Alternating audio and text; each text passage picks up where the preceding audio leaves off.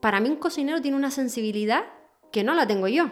Pero después cosas así tan normales que es para mí, de en plan de que solo te estoy diciendo que es un 4,5 el pH, ¿por qué, ¿por qué no vas midiendo? Entonces, como eso sí que lo noto, de que como van tan rápido, Al Pero- ojo, ¿no? Todo al ojo. Claro, exacto, todo al ojo, pero después es que lo veo emplatando y digo yo, pero es que, o sea, que eso, Ya. yo no tengo esa paciencia para estar emplatando, pero ese tipo de cosas es como, claro, es algo que tampoco quizás un cocinero le, le preste tanta atención, la importancia que puede tener un pH en una, en una espuma, por ejemplo, y no le ponen tanta atención. Para ellos es más importante cómo va a lucir el plato al final. Y entonces como ellos ya es como miran para mí, se ríen como, vale, pero al final voy a hacer lo que yo quiera.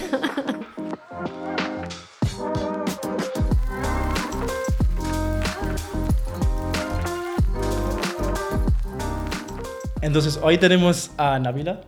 Nabila para este podcast eh, sonaba un poco rara. Igual, igual a Nabila también ha sonado un poco raro cuando le invité a este podcast. Porque claro, el podcast va de chefs que son fugitivos, que han estado en cocina y han dejado este camino y hoy día hacen pues, como hemos visto en los últimos capítulos, gente que son consultores, asesores, hacen chocolates, hacen aceites o lo que sea. Y en caso de Nabila, Nabila hoy día sí que trabaja en un restaurante. Pero, nunca ha sido cocinera. Igual en su casa sí, me imagino. pero, pero no en un restaurante, ¿no? Así que este podcast, la intención es también dar una herramienta a la gente que quieren dedicarse a esta profesión, pero en otros roles. Y yo creo que esos roles, específicamente la de Navila, son unas eh, no específicamente necesario, pero lo ideal es empezarlo pronto con la, con la base académica, con la base de estudios, etc. Así que sin perder mucho tiempo, me gustaría si Navila nos diga quién es Navila, de dónde viene y, y para alguien que está escuchando, quién es Navila.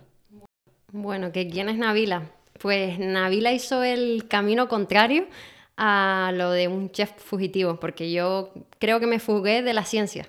Yo vine eh, saliendo, o sea, huyendo de la ciencia. Y Navila, bueno, soy científica gastronómica en el restaurante Alchemy en Copenhague.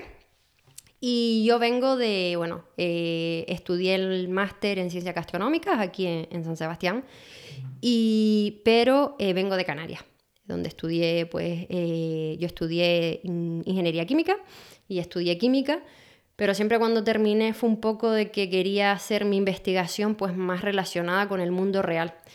Y bueno, huyendo de ese mundo de la ciencia que tampoco me gustaba mucho, bueno, tanto que huí que me fui a Australia. Y en Australia sí que fue mi primera, eh, mis primeros pinitos en la cocina, porque obvio llegué allí, mm, tienes que trabajar donde buenamente puedas. Y, y me cogieron en una factory de mm, patisserie. No era una no era una tienda, sino era la parte donde nosotros producíamos todos los, los- la- todos los pastelitos. Ahí empecé un poco, claro, no tenía ni idea, yo no soy cocinera, o sea, no tenía ni idea de estar en una cocina. Entonces empecé a, a empaquetar. Y, y luego empecé, pues, claro, siempre la curiosidad, que al final siempre llevo encima la curiosidad de un científico, siempre quería, pues, saber más. Y la primera vez que me dieron una receta y me dijeron, Navila, hazlo. Entonces yo ahí me di un poco de cuenta que digo, wow, esto es, una, es un protocolo de un laboratorio, pero con cosas que tú al final terminas y te lo puedes comer. Y ahí fue cuando me desperté la curiosidad de que quería, de que quería dedicarme a, o sea, empecé a buscar cómo mi, eh, mi knowledge Ajá. sobre química podía ayudar en la cocina. Porque además una de las cosas que yo me di cuenta trabajando en la cocina fue como yo soy muy curiosa. Entonces, a mí no me digas tienes que levantar esto a una temperatura. Yo te voy a preguntar por qué. Y los cocineros no me sabían preguntar por qué. Entonces ahí yo ya fui a mi casa, perdía, o sea, no perdía mucho tiempo, pero gastaba mucho tiempo en buscando el por qué. Y fue así un poco también cuando me decidí a hacerme el, el máster de ciencia gastronómica, que yo sin- sin- sinceramente no sabía ni, ni, ni a qué iba. O sea, y bueno, y eso es un poco quién es Navila, siempre buscando... Curiosa, ¿no? Sí, Inquieta, sí. curiosa y, y molestando a los cocineros. sí. Y entonces, hasta la Australia, ¿qué era tu formación? En Australia yo eh, ya había terminado ingeniería química y había terminado química, química analítica. Es verdad que yo siempre había estado muy relacionada con la alimentación porque eh, siempre hice, de hecho estuve mucho tiempo en un laboratorio haciendo nada que ver con, comida en un restaurante, pero haciendo análisis de, pesticidas en fruta y verdura. Entonces siempre me gustó la, relación con la alimentación, pero no de esa parte, o sea, no quería... Eh, quería, o sea, lo que siempre me gustaba a mí es que lo que yo investigara pudiera servir para algo en la sociedad. Al final muchas veces estamos investigando como científicos, investigando muchas cosas, pero es que estamos como muy fuera de, las, de la realidad que necesita la sociedad.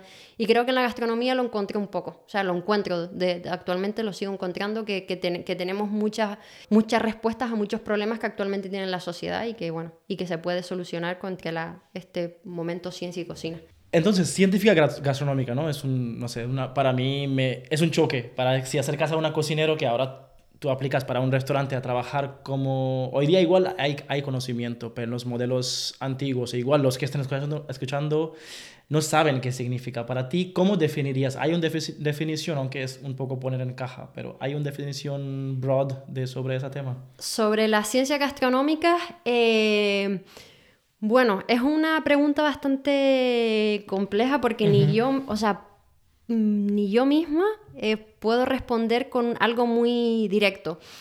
Siempre lo defino como un poco, eh, y siempre digo lo mismo, creo que somos un poco eh, el puente entre la ciencia y la cocina. Actualmente yo no me considero ni, ni científica y mucho menos cocinera. Yo no soy cocinera y yo respeto mucho de en plan de, no, no, o sea, mucho tengo que estar en una cocina para yo sentirme que soy cocinera. Pero yo creo que somos una figura importante en cómo podemos, o sea, cómo podemos traducir conocimiento. Para mí cuando yo empecé el máster, lo, primero que me di cuenta, porque el máster es bastante amplio en diferentes, todo el mundo viene de diferentes background, científicos, sociólogos, antropólogos, cocineros. Y lo que el primero que me di cuenta fue que hablamos el mismo idioma, ¿vale? Pero en realidad no hablamos el mismo idioma. Yo recuerdo las primeras veces eh, trabajando con cocineros. Eh, nosotros durante el máster tenemos un proyecto se llama Proyecto Vertebrado. Y bueno, cuando yo iba con ellos a la cocina, eh, me decían, digo, ¿cuánto le pusiste? Bueno, un poco. Y yo digo, pero ¿qué es un poco? O sea, tradúcemelo en datos porque es que para mí me volaba la cabeza. Yo ya voy entendiendo eso y sobre todo sé entender cuáles son las necesidades de un cocinero ahora cuando me piden alguna ayuda y sé también eh, cómo hablar con un científico. Entonces yo creo que soy un poco la, somos un poco el, puente, el bridge entre la ciencia y, y, la cocina. Somos ahí alguien que todavía yo creo que es una figura en la cocina bastante nueva, que estamos ahí intentando coger nuestra posición, porque esa es otra, o sea, no todas las cocinas entienden qué es lo que hace un científico. Entonces siempre creamos ese poco, un poco de miedo de tú qué haces aquí, tú no tienes que estar aquí. Mm, y entonces ya poco a poco sí que ese, este, este papel ya lo van entendiendo, porque además no es nada nuevo, o sea, se lleva viendo la ciencia en la cocina desde hace muchísimo tiempo. Pero sí que se le daba, lo que yo entiendo ahora es que se le está dando más valor a la posición del científico, que mucho tiempo atrás a lo mejor era como más figura del cocinero, y dejaban atrás la visión de que muchas cosas que nosotros utilizamos ahora en la cocina, un rotaval, por ejemplo, eso lo llevamos utilizando en un laboratorio hace un montón de tiempo, pero parece que lo quitamos y parece que apareció en la, en la cocina así como, wow, como, ah, aparecía aquí. Entonces, yo creo que ya le están dando el valor a esas personas que han ayudado a muchísimos movimientos y a muchos procesos en la cocina. Y creo que, que, todavía falta por entender, pero es algo que, lo, hemos tenido ahí siempre, porque mm, hace muchísimo tiempo llevamos utilizando. Además, es que, ¿qué es cocinar si no es una reacción química? Total, no, no, no, totalmente de, de acuerdo. Pero, a ver, es que hay sobre ese tema ya hay muchos discursos que hablan de todo el positivismo y todo optimismo atrás de eh, que la cocina acepte la ciencia. Y si yo hago otro podcast sobre que ayuda ciencia y yo creo que ya está bastante entendido el tema que sí, ciencia es importante, sí que deberíamos eh, estar más cerca de este mundo para, hacer, para crear soluciones que igual ni hemos previsto esos problemas. Pero para mí, yo estoy viendo esto a más tema laboral, ¿no? Yo estoy viendo esto desde una perspectiva que igual el que me está escuchando es un cocinero puro y duro, que para él, aunque suene muy duro, para él, una persona como Novila no tiene lugar en una cocina. Vale, yo quiero enfrentar esa, ese choque desde esta perspectiva porque sí que eh, la profesión de cientistas, ¿no? Si profesión de cientistas nunca ha sido un blue collar job, nunca ha sido un trabajo que se hace cualquiera, que no tiene horas, que no tiene que mañana cualquiera puede ser cientista y, está académicamente validado de alguna forma, también lo que recibe es un sueldo ya validado por encima de esa academia, tiene un soporte de gobierno, muchas becas, muchos apoyos a nivel europeo que no tienen cocinero. Ahora, ¿cómo tú, no sé si has, has, eh, has visto en tu vida personal esto en el mundo gastronómico, pero yo sí que he visto que, que aparte de todo el choque de que un cocinero tiene que implementar cosas nuevas, cualquier cambio exige un nivel de, de, de esa rapidez, ¿no? Que aceptar que hay, hay otras vías de hacer cosas. Pero también hay otro choque donde el cocinero está viendo a cientistas como alguien que igual está en la misma empresa, pero cobrando más que el cocinero, aunque el cocinero cree que en esta película él es el héroe. ¿Cómo enfrentas ese choque? Eso es bastante, pues mira, eso es una buena pregunta porque eh, sí es verdad que siempre, mm, sobre todo porque, por ejemplo, lo que me pasa a mí es que al final yo paso mucho tiempo delante del ordenador. O sea, yo tengo que leer mucho, yo tengo que... Porque no es que yo me levante un día y digo, wow, se me ocurrió esto. O sea, la investigación es lo que tiene, la investigación tienes que estar leyendo. Y claro, lo que ve un cocinero es a una persona delante de un ordenador leyendo. Entonces eso, eso es algo que, mm, que al principio mm, crea muchísima frustración, porque un científico en una cocina, y hablo de mi experiencia, pero un científico gastronómico puede estar en muchísimos otros lugares, en mi caso estoy en una, cocina de un restaurante, pero siempre tiene que estar mostrando qué es lo que hace. A eso se le suma que, eh, por ejemplo, en mi caso, nosotros, no solo yo, sino toda la parte de investigación en el restaurante, tenemos otros horarios ya eso se le suma eso también. Le, le sumas que yo estoy sentada. Ojalá yo pudiera estar eh, caminando y no estar tanto tiempo sentada. Y además, otro hándicap que se nos suma es que la investigación no podemos ir a la misma velocidad que un cocinero. He aprendido de ir más deprisa y es algo que yo, por ejemplo, eh, lo noto cuando nosotros tenemos muchas colaboraciones con científicos de universidades que no han estado en una cocina y se vuelven locos, o sea, porque no saben lidiar con la velocidad que va un cocinero. Yo ya eso lo voy, lo voy entendiendo y lo voy aceptando, pero sí que, y además yo llevo tres años ya en la misma cocina, ellos me van conociendo, ya van viendo resultados, porque a lo mejor resulta, cosas que yo empecé hace un, tres años están viendo la luz ahora. Eh, no solo yo, el equipo de, de investigación y desarrollo. Entonces ya ellos van viendo cuál es mi posición, pero yo creo, yo sí, yo creo que si yo empiezo en otra cocina, me va a pasar lo mismo. O sea, es algo que los cocineros, porque son como muchas cosas, ellos no entienden que, que al final eh, que investigar, leer, correlacionar cosas para llegar a un, objetivo que ellos quieren en la cocina, eso cansa, eso desgasta mucho, muchísimo. Y ya, por ejemplo, en mi caso, ya no es solo estoy con, el trabajo de, o sea, yo eh, trabajo por las mañanas en el restaurante, pero sigo con mi tesis doctoral. Entonces, para mí, yo termino el día que es como mi cabeza me va a explotar.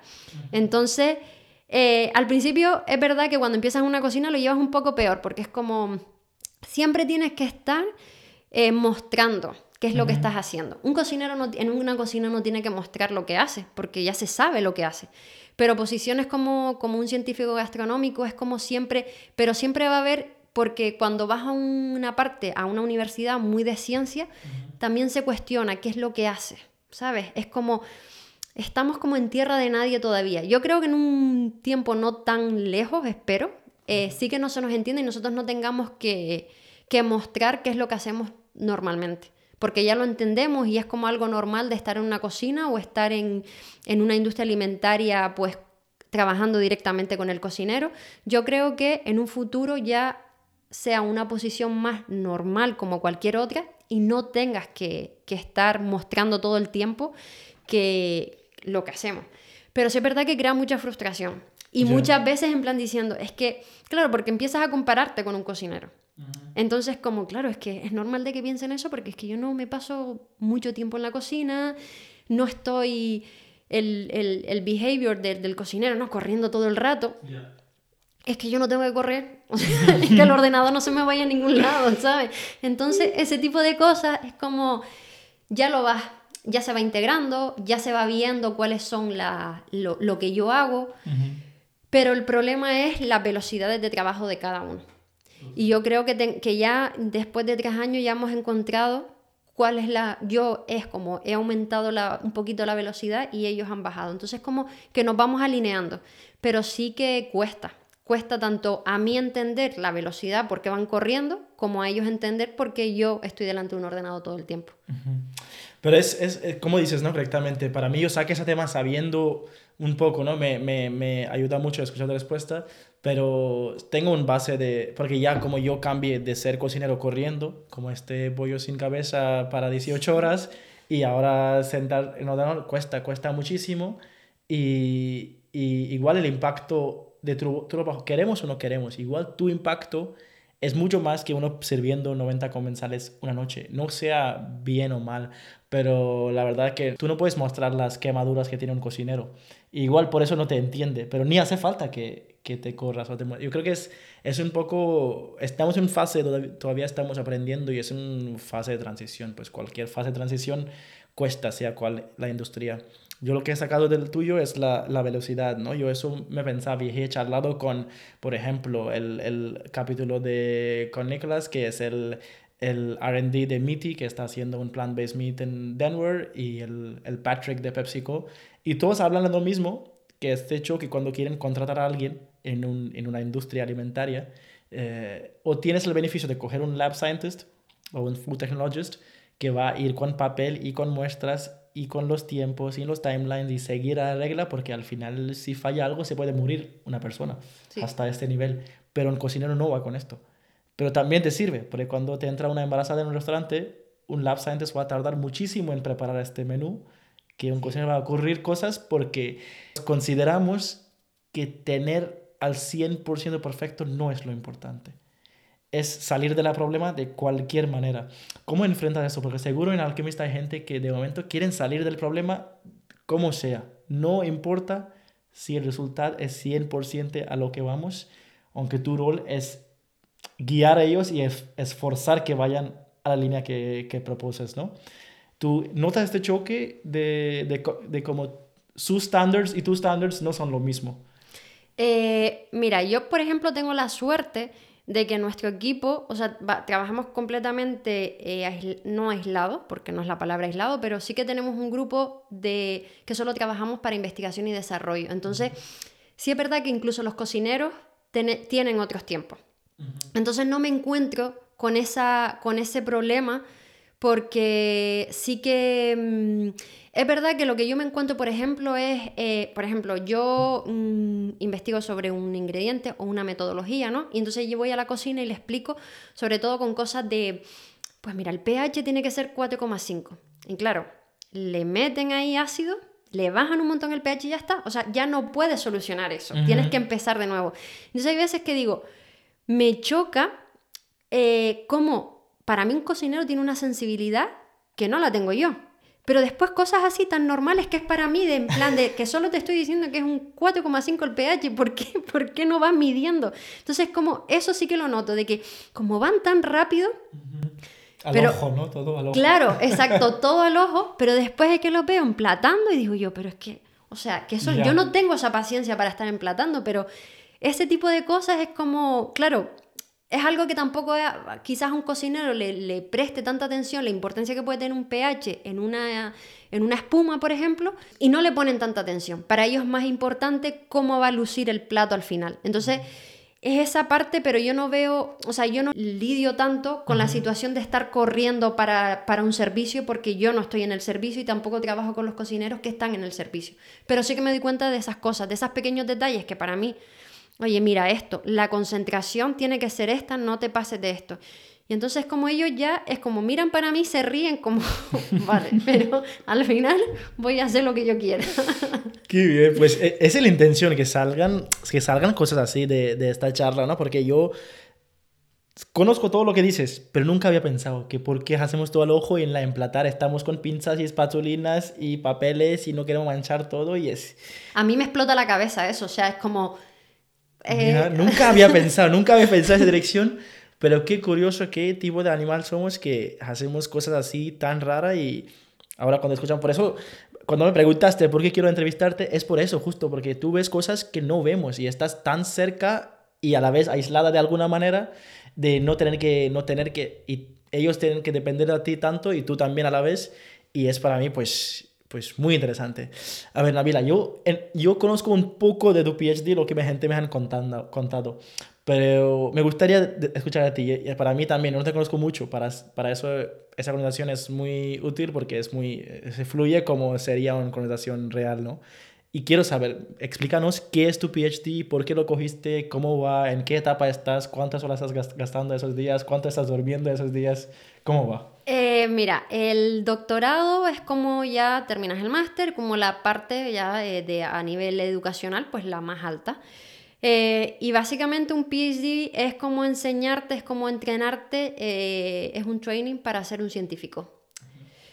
Eh, yo, mi, doctorado es eh, sobre la sensación Kokumi. Me van a preguntar, ¿qué es la sensación Kokumi? Pues mm, la palabra le viene, eh, es una palabra japonesa, de hecho no es, en Japón no utilizan la palabra Kokumi, utilizan la palabra Koku. Y entonces lo que, lo que yo hago es investigar eso, o sea, el Kokumi hasta ahora se conoce que son unos péptidos, unas proteínas muy pequeñas, que lo que hacen es realzar ciertos sabores. Eh, al principio se pensaba, kokumi es una palabra, de hecho estoy haciendo ahora como más entrevistas y más análisis cualitativo para entender qué es lo que significa realmente kokumi y en los japoneses no saben lo que es el kokumi, saben lo que es koku, porque mi en japonés significa taste y para ello koku no es un taste. De hecho, los científicos se están dando cuenta de que empezaron a decir que era el sexto sabor, pero no es un sabor por sí solo, porque no tiene, o sea, eh, los péptidos responsables de kokumi, cuando lo pones, lo disuelves en agua, no tiene sabor por sí solo. No es como, por ejemplo, cuando pones azúcar, lo disuelves, te lo tomas, aguas dulce. Los péptidos responsables del kokumi no lo tienen. Entonces no se puede considerar un sabor, pero es una sensación en boca. Una sensación en boca que es súper interesante porque podemos disminuir concentraciones de grasa, por lo que podemos desarrollar alimentos bajos en grasa, pero que en boca al final es de la, sabe de la misma manera. Podemos reducir concentraciones de azúcar, lo que nos permite también pues, desarrollar productos bajos en azúcares e incluso eh, reducir grasa. Hay muchos, muchos artículos que hablan de el peanut butter, que lo hacen pues con diferentes concentraciones de grasa, hacen un análisis sensorial y realmente el consumidor no ve la diferencia. Entonces es súper interesante cómo puede realzar diferentes sabores y desarrollar ciertos productos eh, pues al final como mucho más eh, saludables que es lo que muchas veces eh, nosotros, o sea, lo que le hace falta mucho a la industria alimentaria. Yo en mi caso lo que hago es estudiarlo a través de las fermentaciones. Yo me enamoré de las fermentaciones cuando empecé en el Vasculinary Center. Yo de las fermentaciones, sí, fermentación alcohólica, porque eso lo tienes que estudiar como químico, bioquímico, la asignatura de bioquímica, una fermentación alcohólica. Pero nosotros como científicos utilizamos las fermentaciones como un proceso, pero es que una fermentación son muchas cosas. O sea, una fermentación es antropología, es sociología, es química, es muchos, hay muchos eh, mm, disciplinas que, que, tienen cabida en una fermentación. Yo cuando empecé en, la, en el tuve la suerte de que pude trabajar en el BCC Innovation con una beca de, estudio y empecé a hacer pues koji, miso y yo como otra vez lo que, me, lo que te comentaba antes, yo empecé eh, hacer las fermentaciones y claro, yo empezaba con el koji, ponía pues si lo hacía con barley o si lo hacía con, con arroz. Teníamos arroz cocido, 36 horas más tarde encontrabas algo completamente diferente. Y yo soy química analítica, yo quería saber qué estaba pasando ahí, a nivel de concentración de volátiles o porque era como conseguías otra cosa completamente diferente. Entonces cuando hice el máster empecé a investigar que, porque quería seguir con la parte de fermentaciones, pero también con la parte de, de, mm, sabor. Otra de las cosas que nosotros damos, eh, que yo creo que nos complementamos los científicos y los cocineros, es que yo ahora sí que, a ver, que no soy una super taster, para nada, pero sí que tengo más sensibilidad. No tengo la sensibilidad de un cocinero y me encantaría tenerlo. Ellos cogen y ustedes cogen y dicen, pues esto le falta un poco más de sal y tú dices, wow, cambió todo. Y digo, pero, pero ¿cómo? O sea, ¿cómo? Porque nosotros tenemos que ver datos, pero, eh, y eso es lo que se le ha faltado al food science, de aquí, o sea, trabajar en la industria, o es lo que pasa muchas veces también en, el, en, la, en toda la parte de desarrollo de producto en plant-based, que se olvidan al final de que un un producto, por muy sano que sea, tiene que estar rico. Entonces yo vi en el, en el kokumi esa parte de, pues son fermentaciones y cómo podemos utilizar esas fermentaciones o esos procesos para hacer pues productos más sanos, pero a la vez súper ricos. Entonces, eso es un poco lo que hago con mi, con mi tesis doctoral. Lo que también hago es un poco enfocado a la sostenibilidad, trabajo con sustratos que sean, lo que quiero es analizar y, enseñar que, mm, porque con las fermentaciones, el miso, ¿vale? Eh, podemos hacer un miso eh, con, cereales que, sean, que estén cerca de, cada persona. Entonces ahí pues ya trabajamos un poco con la sostenibilidad.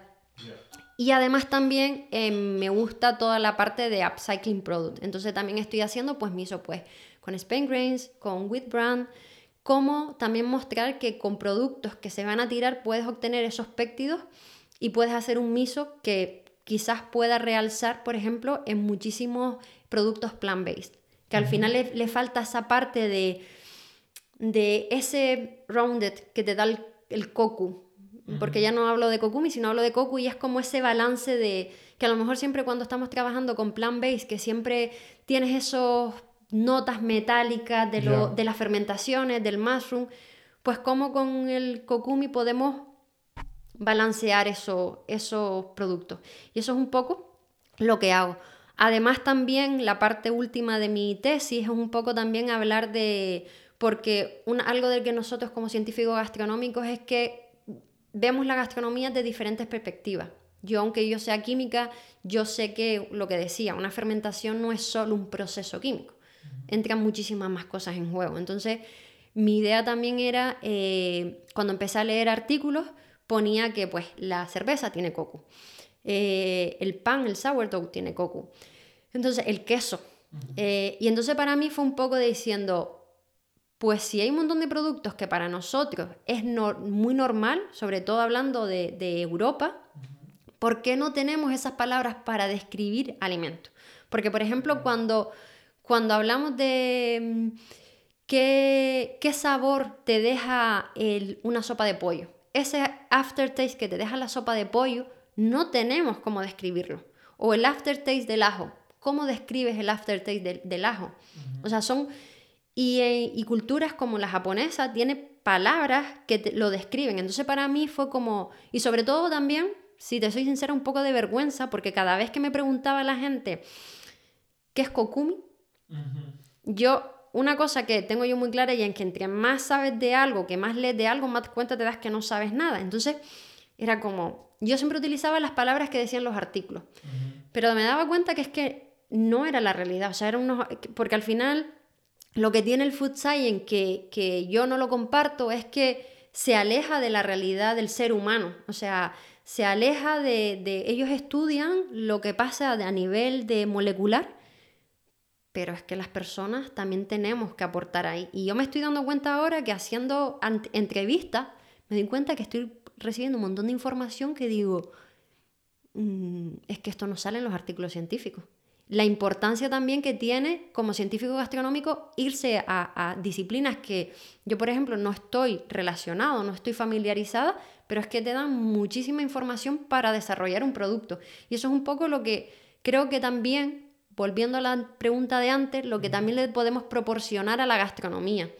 Esa parte como más de método científico, pero también a la, al food science le podemos dar esa parte más, eso, al final somos un bridge de cocinero y ciencia. Le podemos eh, hacer entender cómo un cocinero tiene esa sensibilidad para un, alimento que, sepa, que, que sea rico.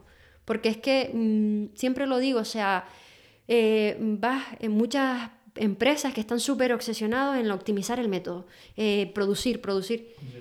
Luego tienes una producción bestial, pero es que eso no sabe a nada. Y puede ser lo más saludable, pero es que si no es rico el ser humano no se lo va a comer, porque para nosotros comer es, es un ritual. Ya. Es que si no con una pastilla que tenga todos los nutrientes lo podemos, lo podemos hacer perfectamente y nadie se nutre de una pastilla, o sea, es un ritual la comida. Y creo que esa es la, la bueno, me salté de mi pregunta, no, pero... No, no, total, para mí encantado, encantado todo lo que nos cuentes, ¿no? A ver, pues, quería pues revolver un poco esto porque recién estuvimos, hemos estado los dos uh, en un Startup Accelerator, ¿no? Donde las ideas de innovation, de creatividad, muchos temas de plant-based y también el rol de food tech en, en gastronomía también ha saltado. A mí, ese momento, las preguntas que, que venía en la cabeza igual es por ser eh, no pesimista, pero muy realista con las cosas que están pasando. Hay muchas empresas y muchos startups eh, nadie está diciendo que somos los eh, malos para el futuro. Porque eso no vende, nadie compra eso. Pero sí que se compra que somos creativos. Pero también se vende mucho que vamos a mejorar nuestro futuro y que el mundo va a vivir mejor. Y a esto yo voy a hacer dinero también a la vez, porque eso en startup tiene que hacer dinero para, para, porque no es sostenible si no hace dinero. Pero yo no creo que todo innovation es sostenible ni todo innovation es mejor para el, el mundo al futuro. Eh, yo creo que se está confundiendo mucho entre algo muy innovativo y algo que igual no suene tan innovativo. Por ejemplo, eh, yo fui a Israel para ese mismo Startup Accelerator y cinco pitches sobre plant-based meat. Muy innovativo. Eh, igual estamos no subiendo el carbon consumption, matando vacas, pero haciendo otras cosas que son igual de peor. Pero en India cocina, yo cociné, yo comí en mi 20 años, igual he comido, de, si los, de los meses de 20 años, he comido carne dos meses de los 20 años, porque sabemos cocinar verduras, no hace falta comprar una salchicha que sepa, eh, que sea de verdura o hamburguesa de verdura. Igual, eso no es muy innovativo, pero sí que es mejor para el futuro del mundo.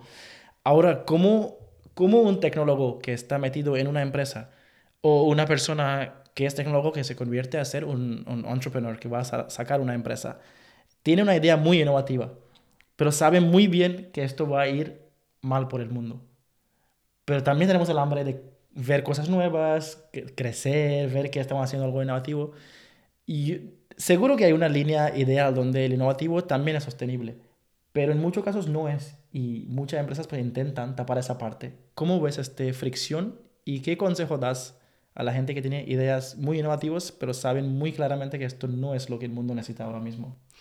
Yo creo que, de hecho, es algo que yo hablo muchísimo y es lo que me di cuenta de eh, la innovación no siempre va a arreglar el mundo y lo estamos viendo, es lo que dice, o sea, muchos mm, eh, plant-based, sobre todo, ahora pues ya empiezan a haber conceptos como el clean label, pero 10 años atrás tú leías un alimento plant-based y la lista de, de, ingredientes era horrible. O sea, ya no es solo para el medio ambiente, sino es que eran productos súper eh, eh, eh, unhealthy. O sea, era como, o sea, sí, vale, pero mm, es que esto no vamos a llegar a ningún lado con este tipo de productos. Yo, yo estoy de acuerdo contigo, es decir, no hace falta eh, hacer algo, porque eso también es algo que yo veo mucho de, lo, de, todas las startups que están haciendo, que es como queremos eh, eh, imitar, imitar, perdón, imitar. ¿Quién es la española que hizo yo? imitar productos, o sea, no es imitar un producto que ya está, o sea, ¿por qué no educamos a las personas a saber cocinar verdura, eh, saber, sobre todo a nivel de, taste, de que hay mm, que no un donut es lo rico, hay muchas más cosas ricas mm, pero creo que falta educación y yo creo que tenemos que educar a las personas que una verdura rica y bien cocinada, como tú decías, no hace falta comer carne. Otra de las cosas que también veo y que es que yo veo como que todo es innovación, todo es food test, todo es tecnología, pero nos estamos olvidando de nuevo, que yo creo que eso también es un papel fundamental que nosotros hacemos como científicos gastronómicos, y es que yo me doy cuenta que el ser humano se ha ido out del ecosistema. Y no o sea, y somos parte del ecosistema. O sea, tenemos que volver ahí. Porque, porque nos estamos dando cuenta que nos estamos cargando todo, pero porque es que lo vemos, yo creo que es un poco el ego del ser humano, que nos creemos superior a la naturaleza, o no sé cómo explicarlo, a lo mejor suena como muy, pero es como que lo vemos desde otra perspectiva, no lo vemos desde dentro. Entonces lo estamos viendo y es como eh, mucha tecnología, mucha innovación, pero ¿por qué no vamos un paso para atrás? Como por ejemplo, me di cuenta yo en mi tesis de, sí, mucho sensory análisis en los artículos científicos, pero tú le preguntas a cualquier persona y nadie te va a saber decir qué realmente es Koku. ¿Por qué no vamos a Japón y le preguntamos a ellos, aprendemos de, de, de una cultura que ha estado utilizando esa palabra para describir una sensación en boca que puede ser interesante e, y, con, con, muchísima innovación, porque podemos pues eh, realzar muchísimos sabores en muchísimos productos que son mm, de mm, innovation, no sé cómo se dice en español, pero como... Entonces, eh, yo creo que, que debemos dar un paso hacia atrás, porque hay muchas cosas que podemos innovar pero desde otra perspectiva. No es todo tecnología, no es todo... Incluso es tecnología, pero quizás nos pueda ayudar ir para atrás, ver lo que hacían y eh, rehacer la pregunta que nos hacemos desde un punto desde con mucho, no empezar desde aquí, no empezar desde fuera de todo el sistema, sino ir adentro, mirar lo que está pasando y quizás hay cosas que hemos estado utilizando durante muchísimo tiempo que lo hemos dejado porque quizás a lo mejor no sea como es antiguo, estamos como el rollo de que queremos todo lo nuevo, todo es innovación es nuevo, nuevo, nuevo, pero es que la innovación también puede ser pues con los conocimientos que tenemos ahora utilizar una herramienta, las fermentaciones, por ejemplo, las fermentaciones ahora es súper ¿Cuántas startups no están usando la fermentación para producir plant-based? Y eso es un proceso que se lleva usando el ser humano durante toda su existencia, básicamente. Por diferentes motivos. Empezamos a utilizarlo porque necesitábamos conservar los alimentos y ahora utilizamos esa técnica para producir plant-based, para producir biomasa, para hacer carnes alternativas o muchísimas cosas. Pues, pero no nos damos cuenta de esas cosas, ¿no? Estamos como, al final, Incluso el food science, eh, lo que hablábamos antes de los pollos sin cabezas en, la cocina, pues un poco también está pasando en, toda esta parte de innovación, de sostenibilidad, que todos quieren como sobresalir sin importarle realmente lo que es la sostenibilidad, sin importarle realmente qué puede ser perjudicial para el ser humano, sino todos son optimización de, procedimientos, de mm, al final el precio del, producto final. Y nos olvidamos de un montón de cosas, de que estamos utilizando un montón de cosas que utilizábamos desde siempre en otro formato, y eso es innovación también, porque estamos utilizando la fermentación en de otra forma, pero y de una forma de, innovación, porque uno utiliza muchísimos otros procesos. La nistamalización, que lo utilizaban para eh, aumentar el nutritional value del maíz. Eso, con los conocimientos que tenemos ahora, si lo volvemos a usar, que son técnicas que se están perdiendo, pues mm, con un poco, con nuestros conocimientos que tenemos ahora, lo utilizamos esa técnica para cualquier otra cosa, ya eso es innovación. Pero claro, queremos ir como nuevo, todo lo nuevo, y digo, pues...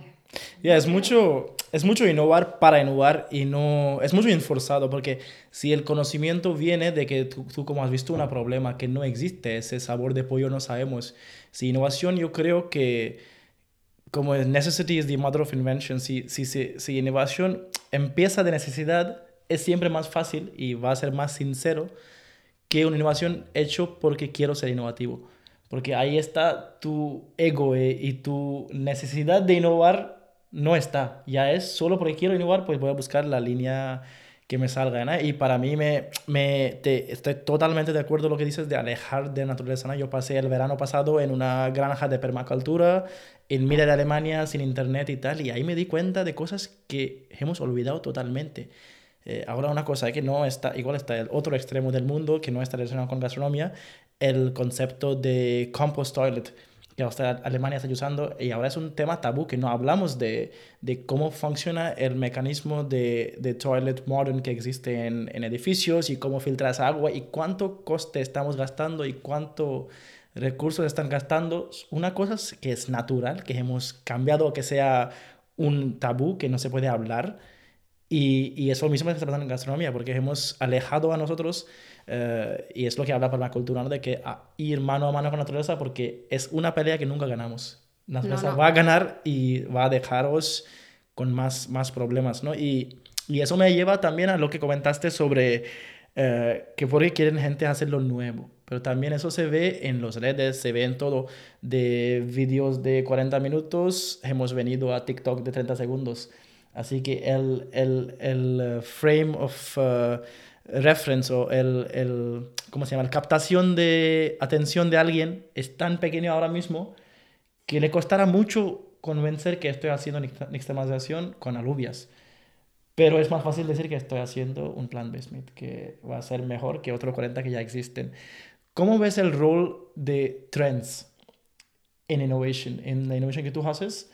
Eh, porque sí que hay un parte, y yo no descrito nada, yo creo que yo estoy totalmente de acuerdo que el dinero tiene que, tiene que venir de algún lado, porque si no puede ser lo más bueno para el mundo, pero si no hay atrás dinero, no hay. Pero el factor, el, el moral factor, de factor de valores, que yo tengo un valor para cómo quiero el mundo del futuro, ¿no? Para mis futuras generaciones. ¿Cómo, cómo mantienes la pelea entre algo eh, trendy? ¿Cómo ves el rol de trendy en crear dinero no sé si me explico bien, ¿eh? eh no. no, mi, mi, pregunta, mi pregunta va sobre de que deberíamos dar mucho crédito a un trend. Por ejemplo, si, damos, si estudiamos la fermentación como un trend y creamos kombuchas que después estén pasteurizadas y ya está matado todo el probiótico que existe en la botella, ¿es, ¿es necesario? ¿O deberíamos enfocar en enseñar a la gente cómo se hace una kombucha y de qué base hay y de qué significa y qué proceso hay atrás y de qué viene la historia de kombucha? Yo creo que lo segundo, o sea, al final, eh, bueno, y además es un claro ejemplo. Hay ahora un movimiento, un trending topic con la kombucha que, mm, que la gente lo toma eh, sin, pero con muchas otras, en, general con la comida, y es lo que más me sorprende, de que la gente come sin cuestionarse nada, absolutamente nada. Y una de las cosas que pasa con la kombucha, la gente ahora se ha visto que la kombucha tiene muchos eh, em, probióticos por toda la cantidad de microorganismos que tiene, pero es lo que dice, si, si pasteuriza, no hay nada ahí. Pero la gente no se cuestiona eso. La gente em, solo, claro, al final la información que le viene de una, un reel de Instagram, de un TikTok que te dura nada y, y lo único que le da tiempo a decir es los beneficios que tienes pero no el resto. Entonces, educar, que no tiene que por qué todo el mundo ponerse a hacer kombucha en su casa, porque es que ni tiene ganas, ni tiene tiempo, sobre todo con los tiempos, pero sí cuestionarse que lo que se está tomando a lo mejor no es tan bueno como parece. Que, mm, o cuestionarse que a la hora de comprar una kombucha que lea cuál ha sido el proceso. La gente ve kombucha y venga a comprarla. Da lo mismo de cómo ha sido la kombucha, cuál ha sido su proceso, pero eso con todo en general. O sea, eh, y con todos los productos, eh, cuando se demoniza algo, se demoniza y vamos a morir con eso. Entonces, cuando nos gusta algo, vamos sin pensar el resto. Entonces, otra vez la, la, clave, o sea, educar a las personas para que se cuestione, eh, sobre todo comer, porque es que al final yo veo que el problema que le pasa a los seres humanos es que no le damos la importancia que tiene el comer. Lo hacemos como lo hacemos, lo tenemos que hacer. Eh, el que tiene la oportunidad de, poder comer dos, tres veces al día, al final es un acto que hacemos todo el tiempo y no nos lo cuestionamos. Y luego vamos por...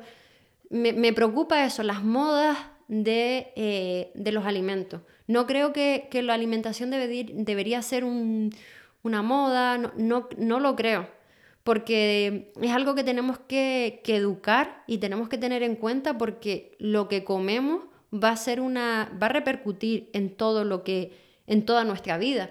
Luego nos cuestionamos de un montón de, bueno, alergias, enfermedades, pero claro, es que nadie Y lo he hablado un montón de veces, sobre todo también con muchos científicos, de nos hemos eh, centrado en, en, ver por qué se producen esas enfermedades, o sobre todo ahora que hay un tema muy trending topic en la, en la parte de ciencia, que es toda la, la microbiota, como, porque está más que comprobado que la microbiota es como nuestro segundo, es como nuestro segundo cerebro, no, es nuestro segundo cerebro, lo que comemos va a modificar completamente nuestra microbiota.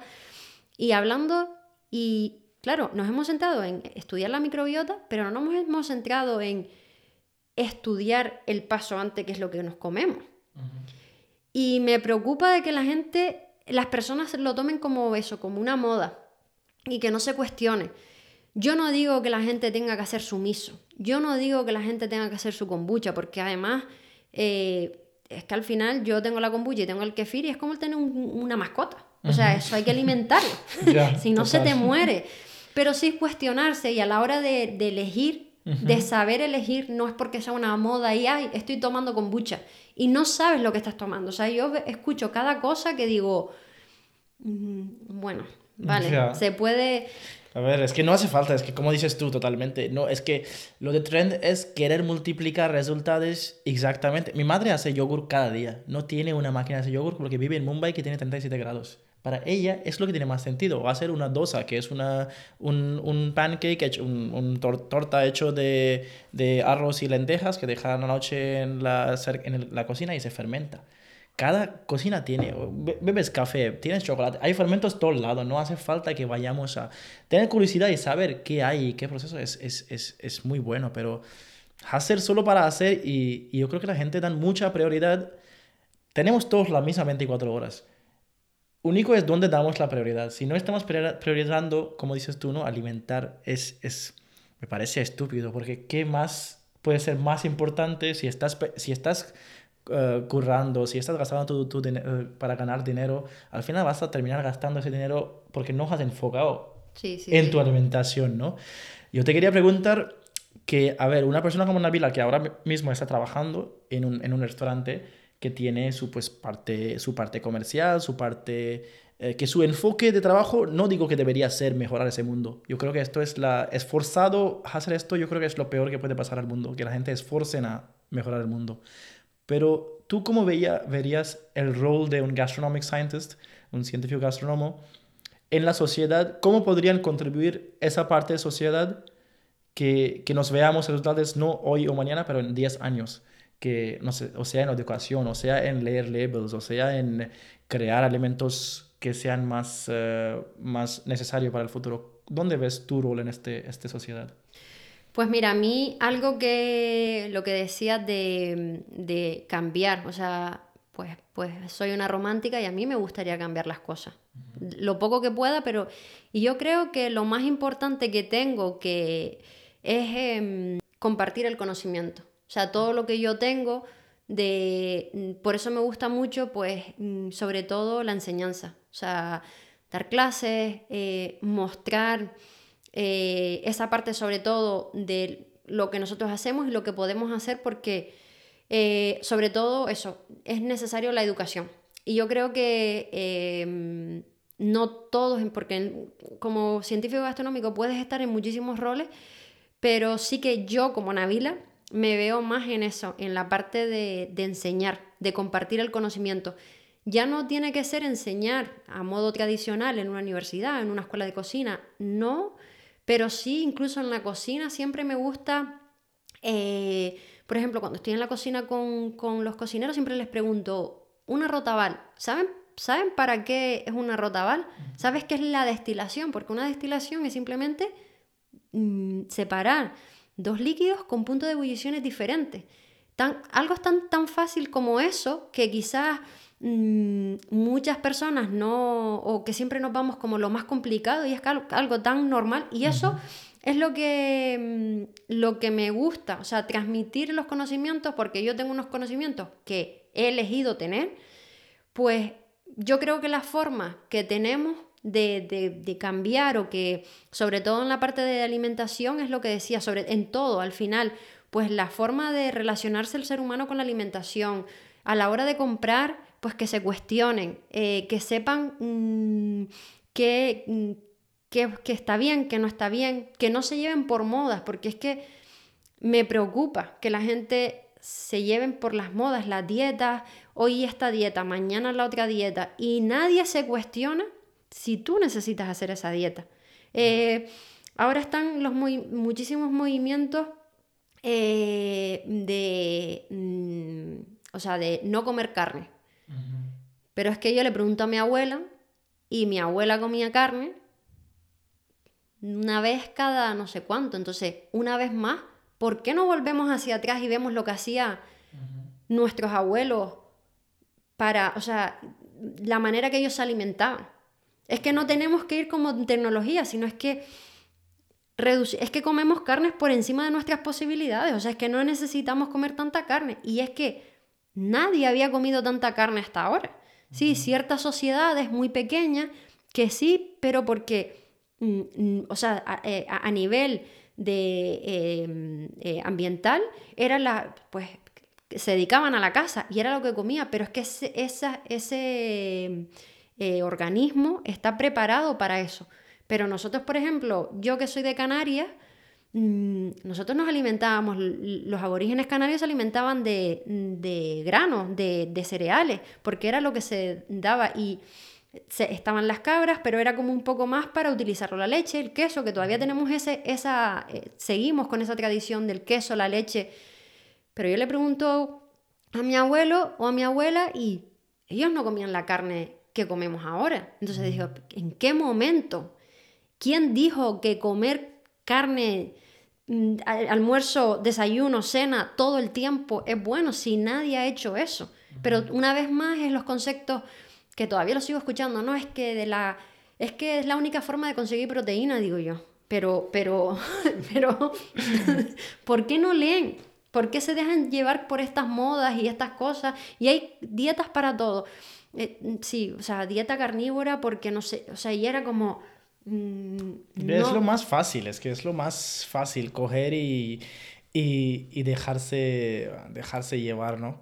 Y también lo que noto es que, sí, lo que dices tú, ¿no? Que a veces, lo que hemos, yo creo que hemos aprendido durante toda esa conversación, que no era la intención, no sé cómo hemos acabado hablando de eso, pero yo también recién estuve escucha, eh, leyendo unas estadísticas de nivel eh, impacto ambiental a cada país, ¿no? Y yo antes de leer las estadísticas pensaba que los países más ricos, más estables, más modernos, que han sido independientes, que han sido, no han sido colonizados, van a ser ganando en esa estadística porque tuvieron las situaciones ideales para crear un mundo mejor y no, tú ves países como India encima de países como Alemania en esta estadística porque, porque ves que que también no tienen ese progreso y no tienen acceso a comprar. Por ejemplo, en India no puedes comprar carne en una bandeja de plástico porque no, porque no está desarrollado. Eh, así que no estoy contra desarrollar, desarrollar o contra el progreso contra la industrialización, pero al final vemos que volver a lo, ese, marcha atrás de, de, lo que tú hablas, ¿no? Creo que deberíamos ser yo ahora después de no volver seis años me considero parte de España, así que deberíamos nosotros que estamos en un lado de privilegio, de alguna manera. Mm. Estamos encima de, o sea, pobreza, o sea, hambre, o sea, muchos factores, estamos encima de 70% del mundo. Tenemos esta responsabilidad, yo creo, de alguna manera de, de ser maduros y coger ese paso atrás y decir que cada innovación y cada desarrollo que hacemos, que también no tenga, que, que otro no tenga que coger este peso de nuestro solo solo querer ser los mejores y solo querer ser innovativo. Y, porque para mí, mucha gente lo que yo quiero en, en, acercar a ti, al mundo eh, nuestro, que es cocina y la gente que escucha esto, es porque tenemos ese miedo, porque científica gastronómica suena muy muy tech y muy funky y muy cool y no podemos acercar a esa persona.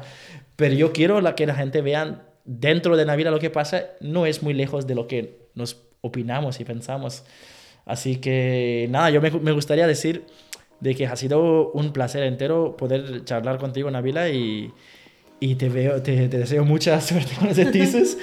y yo creo que muchas preguntas que tenemos ahora mismo al mundo alimentario, etcétera, mucha respuesta de eso va a venir con como gente como tú, Navila. Y te agradezco muchísimo por ese tiempo. Muchas gracias, a mí me, me ha hecho mucha ilusión eso de mostrar al final lo que es que siempre me, me preguntan y siempre me dicen lo mismo, te vas en un restaurante, eres cocinera. Entonces, esta es una oportunidad de decir, sí, trabajo en un restaurante, trabajo en una cocina, pero no soy cocinera. Entonces, me alegra mucho de poder decir lo que hacemos y darle voz porque somos un montón, o sea, haciendo lo que, lo que yo hago. Así que muchas gracias. Qué gusto. Muchas gracias, Nabila.